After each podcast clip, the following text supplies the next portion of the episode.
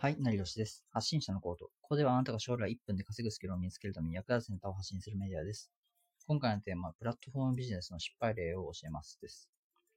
プラットフォームビジネスとは、Wikipedia から引用すると、ビジネスの場を提供することを示します。代表例として SNS の Twitter とか Facebook とか Instagram とかになりますね。であと EC サイトの Amazon とか楽天とかもそうですね。プラットフォームビジネスで僕は失敗を含めた失敗例を教える話ですね。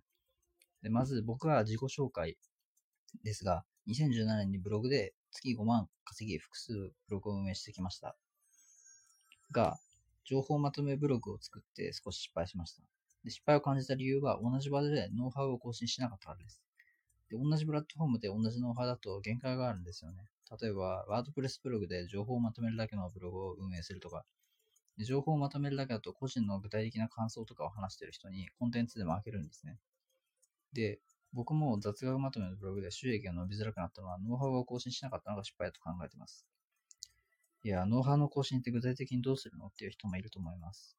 で自分が書いた記事に一つ変化をつけるのがいいと思います。これで分析ができますよね。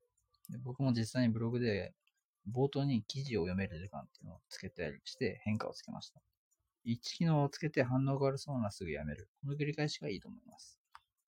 でもう一度言いますが、プラットフォームビジネスの失敗例は、同じ場でノウハウを更新しなかったからです。で、まずはブログ記事の書き方に変化をつけるといいと思います。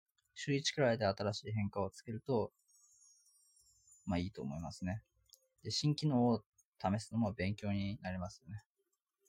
次回はまたブログに関して大切なことを発信するのでよろしくお願いします。ではさよなら。